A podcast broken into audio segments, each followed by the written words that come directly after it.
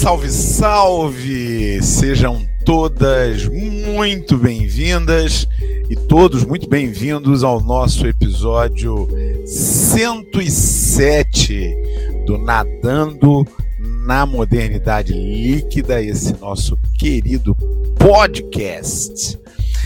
Estou aqui mais uma vez, como todas as semanas, com a minha amiga querida Karine Aragão. E aí, Karine, como vai a vida? A vida vai boa, clamando por férias. Acho que a gente que é professor, professora, vai chegando esse mês de junho já sedento por julho, né? Quiçá sedento por dezembro, mas vamos devagar.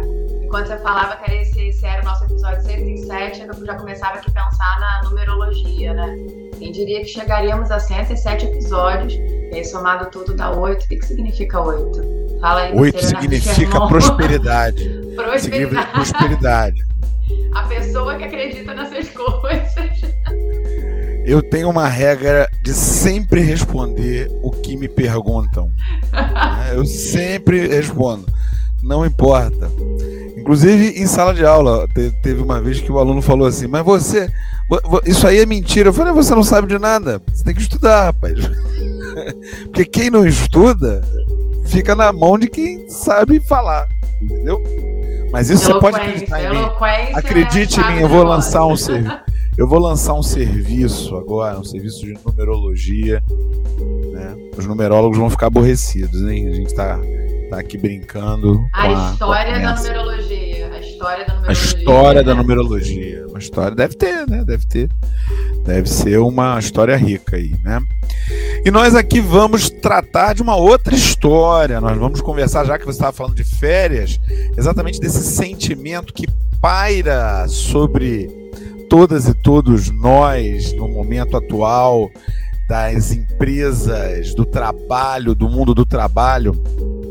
Nós vamos conversar hoje sobre a grande resignação, que é o nome que vem sendo dado a um processo, um fenômeno que acontece nos Estados Unidos e que, ao que parece, também tem seus reflexos aqui no Brasil, em que muitas pessoas têm pedido demissão das suas empresas, dos seus trabalhos, muitas vezes sem outro trabalho em vista, muitas vezes sem uma melhora aparente nas suas condições de vida, né? mesmo em meio a uma crise do emprego como a gente tem aqui no Brasil com tantos desempregados. Então, nós vamos conversar sobre trabalho hoje Vamos mergulhar? Vambora!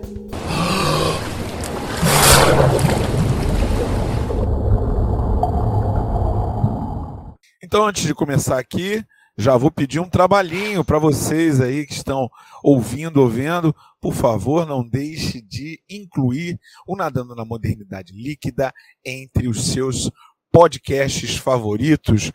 Dar aquele like se você estiver vendo no YouTube ou é, qualquer outro tocador tem sempre lá um favoritar, tem sempre lá um coraçãozinho, um dedão positivo, enfim, coloque a gente aí mais perto do seu coração. E também nos siga. Nossa, que romântico! Nas... Ah, é o, é o dia dos namorados se aproximando, eu fico assim. Tá chegando e ficou romântico. É, claro, tô ficando meio vando. Aqui, Vando, quem não conhece, é que tem pouca idade, procure saber. Procure saber, um grande cantor romântico dos anos 80 e 90. É... E você também pode nos seguir nas redes sociais, estamos no Instagram e no TikTok também. E dito isso, vamos falar aqui de trabalho, né? A gente tem visto, e é um fenômeno que já há até nome para ele, a grande resignação. É um termo que vem dos Estados Unidos, porque é um fenômeno que foi observado lá. Uma situação em que as pessoas se demitem em grandes quantidades, e isso aconteceu nos últimos dois anos, tem acontecido, aconteceu em 2021, aconteceu em 2020 e que está acontecendo agora. 2020 não, mas 2021 está acontecendo agora. Uma grande quantidade de pessoas tem pedido demissão sem que isso seja em relação ou ligado à busca de um outro emprego. A pessoa pede demissão sem uma, uma perspectiva real de conseguir uma outra ocupação que seja melhor, que pague mais, que, enfim, possa melhorar a sua condição de vida. E aqui no Brasil, ao que parece, pelo menos já temos matérias na mídia impressa nesse sentido, nós temos também um fenômeno parecido, mesmo em meio aos milhões de desempregados, eu não um número que varia aí, tem variado entre 11 e 13 milhões de desempregados aqui no Brasil. Então, em meio a uma tremenda crise econômica aqui no Brasil, em função das pautas da, da desindustrialização e de toda a política é, cambial do governo, que a gente já conversou em um outro episódio, nós temos um fenômeno de desemprego massivo aqui no país e mesmo assim, as pessoas têm, aqui no Brasil, há uma taxa de 500 mil demissões por mês, pedido demissão, pedido desligamento dos seus trabalhos, sem que estejam em vista, esteja em vista um outro emprego, uma outra ocupação. Nesse sentido, nós podemos começar aqui, Karine, é, conversando sobre o valor do trabalho. Quanto vale o seu trabalho? Quanto vale é, em reais e, e, e, principalmente na sua vida? Quanto vale o trabalho? Como é que você vê esse fenômeno? Primeiro, vou só acrescentar um ponto do que você trouxe, que são essas pesquisas sobre esse movimento da grande resignação, que é um movimento muito novo, né? um evento muito novo. Então, a gente tem poucos estudos ainda aprofundados, mas os que a gente tem trazem muito que você pontuou de não ter uma perspectiva em vista, e aí tentando entender os motivos dessas demissões, as pessoas têm elencado dois motivos principais. Ou uma questão de entender que ela precisa de uma vaga de trabalho mais co é, coerente em relação à sua formação, então uma, um pensamento, mesmo que não solidificado, de que ela poderia alcançar uma vaga melhor, e também um outro motivo que eu acho super é, é potente que é de entender que o seu ambiente de trabalho se tornou insustentável. Então, esses são os dois motivos principais. É, em relação ao valor do trabalho, eu acho curioso que a gente pode pegar essa pergunta assim, tentar olhar por caminhos diferentes, né? Primeiro, quando você pergunta o valor do meu trabalho, a, a resposta mais direta seria assim, no meu caso, como professora, quanto vale a sua hora aula, né? Se a gente pensar no valor do seu trabalho. Quanto é, para quem cobra... não, para quem não, para quem não é da área, saiba aí que professor contabiliza tudo em hora aula, hora, tudo, tudo em hora aula. Então você vai comprar alguma coisa com pouco valor, com muito valor. Ah, vou fazer compras no mercado, vou comprar um carro, vou comprar uma casa. A contabilidade é em hora aula. Ah, eu vou gastar aqui não sei quantas horas aula. Ah, então ah, aqui tá caro, aqui tá barato. Por isso a expressão hora aula né, a gente vai, vai receber o valor referente ao quanto você cobra por hora. É, e aí, ou a gente pode ir nesse caminho exato, ou até ah, quanto você cobra para participar de um evento, quanto você cobra para dar uma palestra. Então, existe esse valor é, monetário muito direto, eu diria, né? De maneira mais abstrata, a gente poderia pensar também outra medida. No meu caso, como eu trabalho com literatura, qual é o valor do seu trabalho enquanto elemento humano, né, que é uma expressão que a gente usa também. E aí, nesse sentido, eu lembro muito de um texto que eu li na faculdade de letras, em que discutia exatamente o direito à literatura. E eu lembro do Antônio Cândido falando que a literatura é um bem inapreensível, né? Incompreensível, na verdade, a expressão que ele usa no primeiro texto, incompreensível, que ela é referente à sua, ela mantém a sua integridade humana. Então, o valor da literatura para a humanidade estaria relacionado a essa manutenção da integridade espiritual. Mas colocando para um, um outro sentido, que eu acredito que seja o mais palatável para a gente discutir aqui agora, seria no sentido do que está em jogo, né? Acho que eu interpretaria essa pergunta no cenário atual que a gente está, referente ao que está em jogo quando você fala do valor do seu trabalho. Né? É, o que, que o trabalho ocupa na sua vida é, e quais são as consequências disso, né? as implicações desse tempo que o trabalho é, ocupa na sua vida. Então, assim, tentando desdobrar essas observações, eu diria que num primeiro cenário, e talvez num cenário mais contextual, a gente precisa trazer em vista a questão da situação inflacionária que a gente está vivendo. né? Porque isso é um, um, um viés que vai fazer toda a diferença quando a gente fala do valor do trabalho e do que está em jogo em relação ao trabalho. No momento de inflação batendo 12%, o nosso trabalho vale muito pouco, né? Vale muito pouco e coloca a gente numa situação de perda de qualidade de vida. Talvez eu diria isso, assim, o que está em jogo muitas vezes no nosso trabalho é a nossa perda de qualidade de vida. E vale muito pouco porque a gente precisa, aí eu vou falar muito como docente, a gente precisa muitas vezes trabalhar, eu acho que é de maneira análoga para outras áreas também, né? A gente precisa trabalhar mais para manter um padrão que a gente já conseguia manter outrora, né, quando a gente não estava nessa inflação batendo 12%. Então, muitas vezes, para manter um padrão de vida que a gente já tinha, a gente sobrecarrega a nossa carga de trabalho né, para poder, de repente, não abdicar de certas coisas e, às vezes, numa situação mais caótica, manter o que a gente considera essencial, que é a nossa moradia, por exemplo, um plano de saúde, alimentação.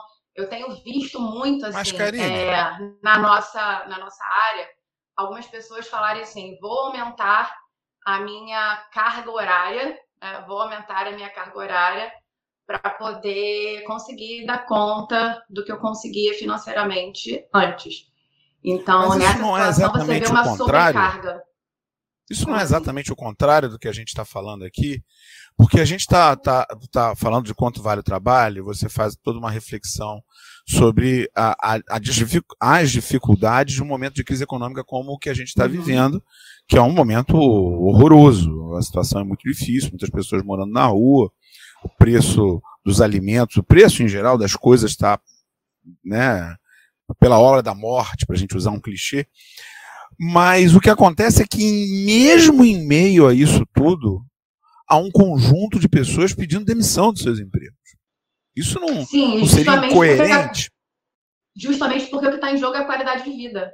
Né? Quando a gente se sobrecarrega de trabalho, né, a gente coloca a gente coloca em jogo a nossa qualidade de vida. A gente meio é, rompe com uma certa vivência que garanta a de vida para gente.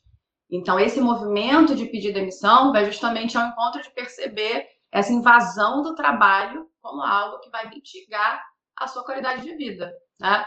E aí isso está relacionado à desvalorização do trabalho, desvalorização financeira. Porque esse ambiente muitas vezes se torna insalubre em vista dessa sobrecarga que ela precisa acontecer, que ela acontece muitas vezes para tentar dar conta disso. Então, no momento que o nosso trabalho vale economicamente pouco, né, a gente se sobrecarrega. A gente entra em crise de burnout, por exemplo, que é um dos principais motivos para as pessoas identificarem essa, esse ambiente insalubre, esse ambiente de sobrecarga. Né? Muitas vezes a gente é, só consegue compreender quando a gente está no ápice, né? quando a gente está numa situação em que você fica doente. E aí, nesse sentido, como estava colocando, é, muitas pessoas vão alcançar, vão pretender essa sobrecarga para dar conta de uma situação financeira e você, a gente percebe, assim, até na, na docência, o quanto certas pessoas, um discurso, a gente às vezes vai, vai, colocando um discurso muitas vezes sem querer, né? Falando que você, às vezes você tem o um final de semana e aí se você tem alguma atividade, um almoço com amigos, né, um encontro de família, seja lá o que for, muitas vezes a gente, a gente vai percebendo que isso é a gente coloca como discurso que isso na verdade estaria atrapalhando a nossa vida porque você deveria gastar o seu final de semana para trabalhar, para dar conta do que do que você deveria, na verdade, não ter, né? Essa, sobrecarga de atividade. Então, acho que a qualidade de vida é um ponto que, que coloca muito isso em jogo. E aí, um outro, um outro cenário que eu acho que a gente precisa entender, até enquanto é, é, pela lente das ciências humanas, né, das nossas formas de sociabilidade, está ligado à visão que muitas vezes a gente levanta de que o trabalho seria o elemento principal da nossa vida. Né? Eu acho que esse discurso que a gente construiu, que faz a gente pensar muitas vezes que o propósito da, da nossa vida seria o trabalho. E aí, quando a gente entende, quando a gente, nessa falácia, né, vai percorrer essa falácia, como se o trabalho fosse o propósito da nossa vida, a gente acaba aceitando, sem perceber, é, entrar nesses ambientes e permanecer nesses ambientes insalubres muitas vezes, até que a gente consegue acordar.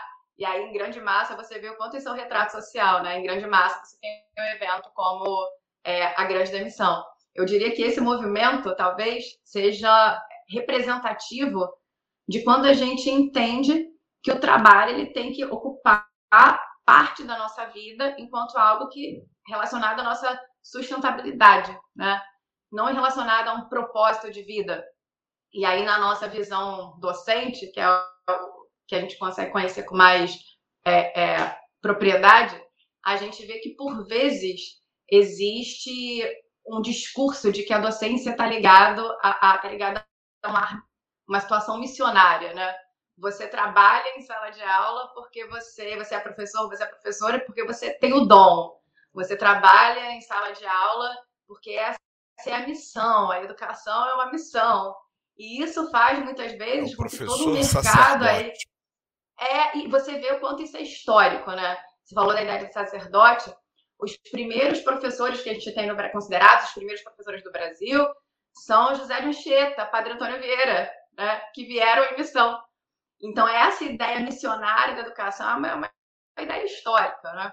E isso muitas vezes vai, vai ratificar, vai dar uma base para um mercado que vai tentar te pagar pouco enquanto professor, porque você está ali, não é pelo dinheiro, é pelo dom, né? Não é pelo dinheiro, é pela missão. E que vai, muitas vezes, é achar um espaço para invadir a sua vida privada, né? Para aquelas mensagens do WhatsApp que chegam do trabalho, às vezes, à noite. Você está fora do ambiente de trabalho, você está no, seu momento de descanso, de lazer, e assim, esse trabalho invade a sua vida privada. E muitas vezes dentro dessa justificativa, né? Então tem esse, esse lado, uma adendo, tem esse lado todo missionário. É, e aí a gente acaba absorvendo isso. Quando você se percebe, você está até mesmo entrando nessa linha, você de trabalhar quase numa sensação de camaradagem, né? Acho que existe muito isso. Ah, faz um pouco Calabara... mais. Ca camaradagem um não, mas, mas virou, virou termo comum às empresas chamar a pessoa que está vivendo lá de salário de colaborador. Tudo quanto é empresa que você vai hoje, você vai ver lá, às vezes você está no, no, no sei lá, numa loja, alguma coisa, e tá lá. Os colaboradores que não sei o que, não sei o que, devem fazer não sei o que lá. Tem lá um avizinho, tudo quanto é canto. Colaborador é o novo nome que é dado pelos gestores, que também não são mais patrões, né, são gestores, para uh, eh, os empregados, né, para gente, para o pessoal que está na, na, na parte mais fraca do cabo de guerra. Né? E você vê o quanto a linguagem entra aí, vou, vou fazer uma adenda ao que você colocou. Muitas vezes as reuniões estão sendo chamadas de convites. Convites. Né? Reuniões né? chamadas de convites, realmente é usar a linguística para tentar ali te dizer que, que, que aquilo ali não é o seu trabalho. E eu acredito que quando a gente consegue enxergar que o trabalho é um elemento da nossa vida é, que está relacionado a questões financeiras não missionárias, a gente tem até, eu diria, mais é, é, com todas as nuances que existem nesse termo, mas a gente tem até maior empoderamento para mostrar que se você só trabalha, né, só recebe se você trabalhar, você também não vai trabalhar sem receber. Né, para virar um pouco dessa chave. Talvez essa virada de chave aí, esse conjunto de viradas de chave, né? Entender é, o, eu, trabalho eu... como um elemento financeiro, entender o trabalho como parte da sua vida, desse boom da resignação, né? Grande resignação.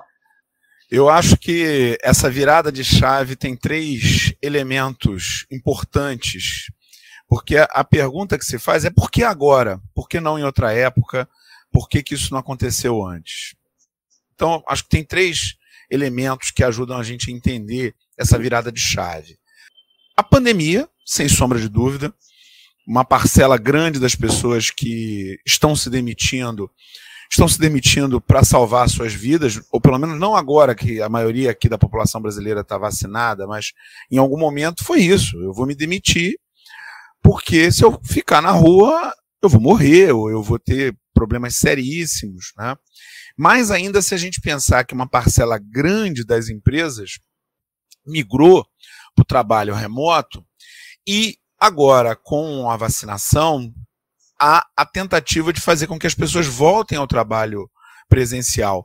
E muita gente percebeu que no trabalho remoto a pessoa produz mais, produz melhor, produz em melhores condições, vive de melhor, vive de uma maneira melhor, tem mais qualidade de vida, porque não vai gastar uma, duas, três horas em ônibus, não vai ter que lidar com um ambiente tóxico do trabalho e tudo mais. E nesse sentido, eu imagino que é, quem tem condição de fazer isso está pedindo demissão para ficar em casa trabalhando de casa ou trabalhando em algum tipo de ocupação que vai ocupar menos horas do seu, do seu dia a dia. Acho que essa é uma virada de chave importante. No caso brasileiro, acho que tem uma segunda virada de chave importante, que é a precarização do trabalho representada pela eliminação de direitos trabalhistas naquilo que ficou chamado eufemisticamente de reforma trabalhista, né, que, que ocorreu já. Olha a linguística aí de novo. É, reforma, uma banana para reforma. Não é reforma, né, foi revogação de direitos trabalhistas, com uma precarização absurda. Eu fico pensando, bom, a pessoa que está ali, olhando aquela situação, olhando que tem menos força na, na luta por direitos, tem menos força na negociação por melhores salários pessoa sai. Se ela puder sair, se ela achar que dá para sair, sai, sai por menos. A verdade é essa. É, talvez essa seja a questão. Na hora de observar, já que não tenho condições de cobrar mais, então o meu valor aqui é menor. Se é menor, eu posso bancar, ficar em casa, eu posso bancar é, uma outra ocupação, que já que não vai ter direito mesmo, eu fico em casa e faço empadinha para vender. Nada contra as empadinhas, adoro empadinhas.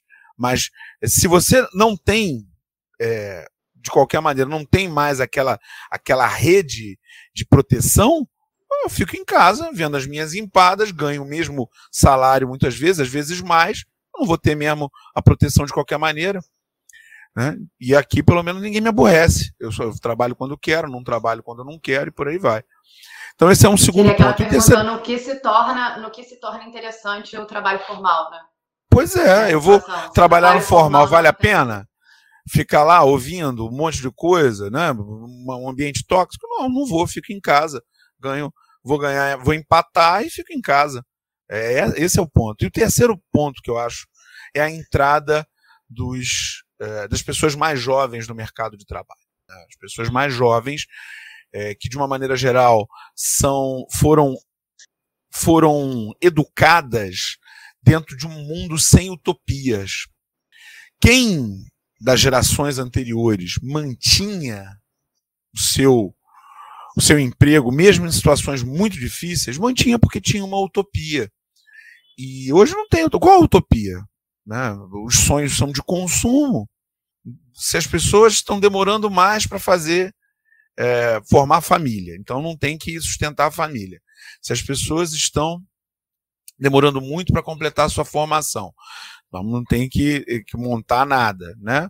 Se, se não tem emprego, se a situação é complicada, se o caos climático está aí, se tem pandemia, eu não vou me meter a isso, não. Eu vou trabalhar por alguns tostões, ganhar uma graninha e gastar essa grana até precisar de mais. E aí depois eu gasto mais eu, eu pego mais trabalho em outra coisa.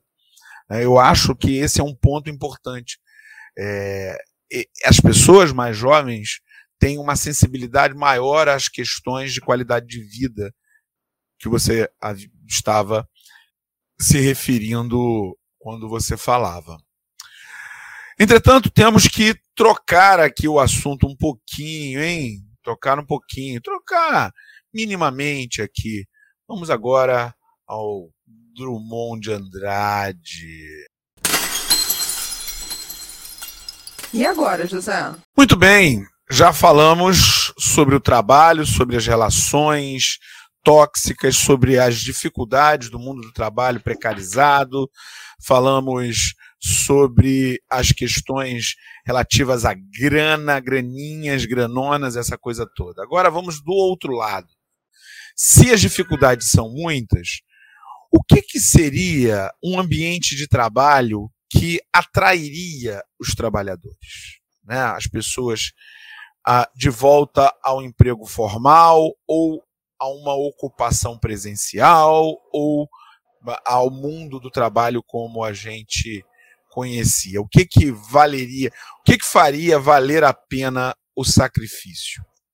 É, eu conversava algumas semanas com uma amiga sobre essa questão do trabalho e é curioso quanto a gente tem individualmente ou de maneira coletiva, né, em círculos maiores ou menores, discutido sobre o papel do trabalho na nossa vida. Eu tenho percebido bastante isso, é um assunto recorrente. Né?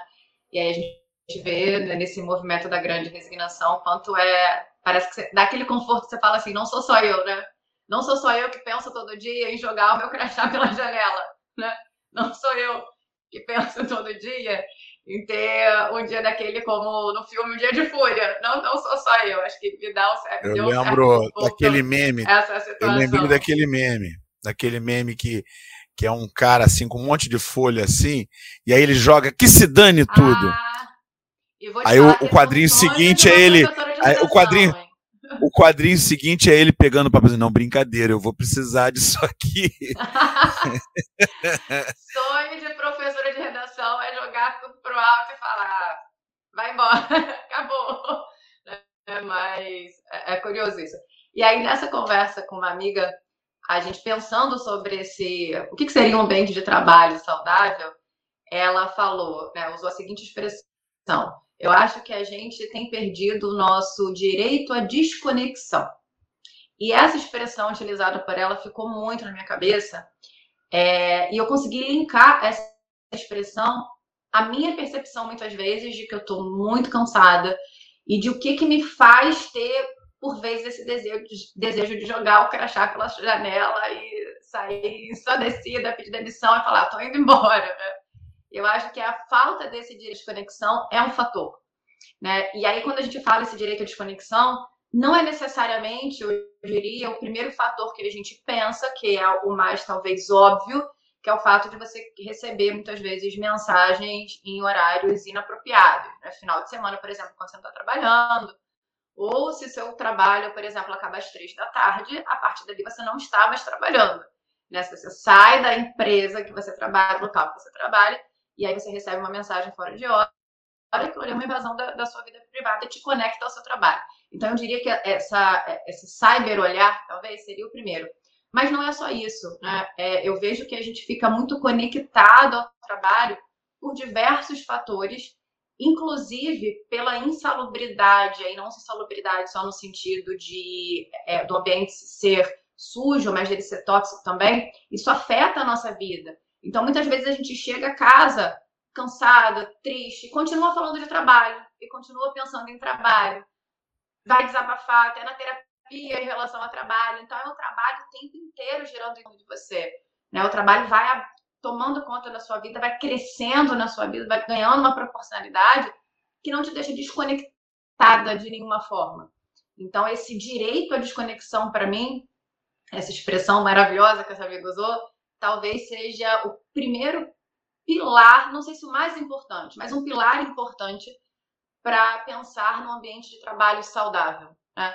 Para pensar Até em algo que você diga, estou ali, bem, estou bem ali. Num ambiente como o nosso, numa sociedade como a nossa, que vem verificando a diluição das outras comunidades que a gente fazia parte, né? Hoje, na maioria das cidades, principalmente das grandes cidades, a gente não sabe quem são os nossos vizinhos. Né? A, a, a, o senso de comunidade e de participação na comunidade é, se, foi muito reduzido. Existem muitas pessoas religiosas que ainda participam de uma comunidade religiosa, mas mesmo isso mudou de cara. Existem muitas igrejas que funcionam meio num esquema de delivery, né? Ou não de. Como se você vai ali, você não precisa entrar em contato com aquela comunidade religiosa. Também tem isso. É, então, é, fica mesmo o trabalho num espaço muito grande da nossa vida, né? E ainda mais com a pandemia, porque a pandemia exacerbou. Eu estava ouvindo você falar, estava pensando na pandemia. Na, na, pandemia, o trabalho que já estava dentro das nossas casas, é bem verdade, antes da pandemia, hoje é uma loucura. Né? É, nós que a porta, pela janela. É, nós que trabalhamos em escola, todas as escolas têm um ambiente virtual de aprendizagem que fun funciona 24 por 7. né? 24 horas, 7 dias por semana. Né? A gente, é, se você entrar numa de responder tudo ao te a tempo e a hora, vai receber e-mail e mensagens no WhatsApp e outros tipos de comunicação no final de semana, às vezes de madrugada e por aí vai. Não tem, não tem hora, não tem. Né? E mais do que isso, né? É, às vezes a gente se sente até compelido a responder por conta de urgências que não seriam urgências normalmente, mas que se tornam urgências porque está todo mundo ensandecido nesse ritmo de trabalho louco, mesmo quando se trata de uma escola ou de, de escolas, como são os nossos ambientes de trabalho. Eu digo escolas porque ninguém vai morrer. Nós não somos médicos, né? se, se, se uma, uma nota não for verificada, se uma prova não for corrigida, se uma aula não for dada, é, assim, ninguém vai morrer imediatamente, né? Mas é, as coisas, a vida vai continuar. Então não há essa urgência toda.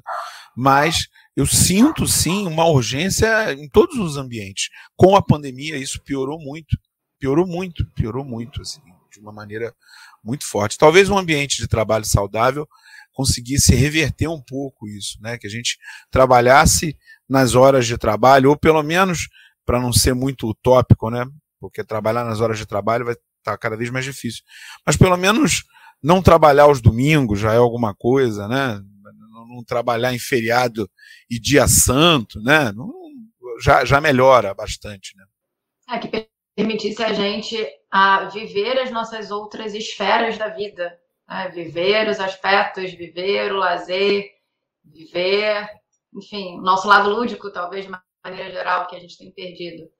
Então, acho que isso Com... entraria na, numa vida saudável, um trabalho saudável automaticamente. Com certeza. E com isso a gente vai concluindo aqui, porque hoje, Karine Aragão, nós temos aqui mensagens na garrafa. Hum, mensagens. Temos? Temos mensagens da professora Ana Cristina Borges, nossa ouvinte assídua, que me mandou uma mensagem dizendo falando sobre os estereótipos que discutíamos no episódio anterior. Penso que realmente as pessoas e a sociedade tende, tendem a criar rótulos. Vocês deram vários exemplos sobre o Brasil ser o país do futebol, mas eu não podia deixar de ressaltar um estereótipo que de alguma forma sofri em alguns locais em que trabalhei. Por ser da década de 70, as pessoas relacionam as pessoas dessa década com sexo, drogas e rock and roll. Não valorizam e ressaltam os movimentos de contracultura e a quebra de alguns costumes bem tradicionais. E como você mesmo ressaltou, não deixa de ser uma visão preconceituosa. Me lembrei também da fala de que todo brasileiro é preguiçoso e não gosta de trabalhar. Olha aí a gente aí não gostando de trabalhar. Oh. Isso é, né? O que ninguém vê é que o povo brasileiro não tem comida no prato, não tem saúde, o que seria a responsabilidade do governo. É muito mais fácil falar que o povo brasileiro é preguiçoso. Obrigada por sempre trazer temas interessantes e sucesso.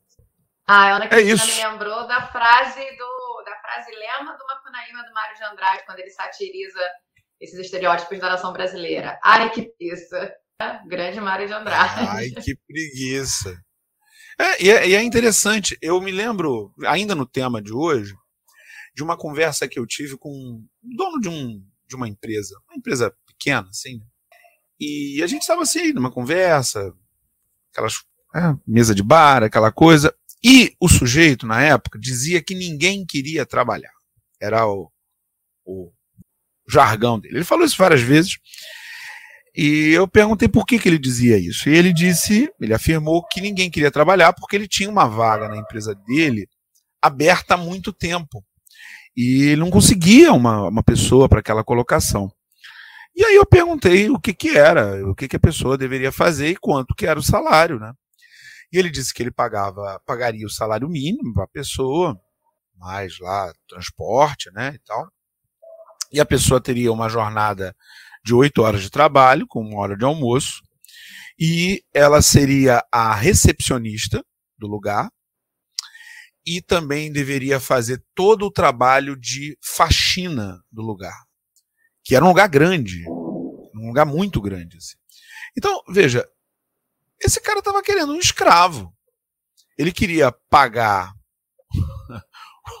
uma recepcionista que fosse faxineira ao mesmo tempo. Né? E reclamar por um salário mínimo. Ele, acho que ele até conseguiria uma recepcionista que fosse faxineira.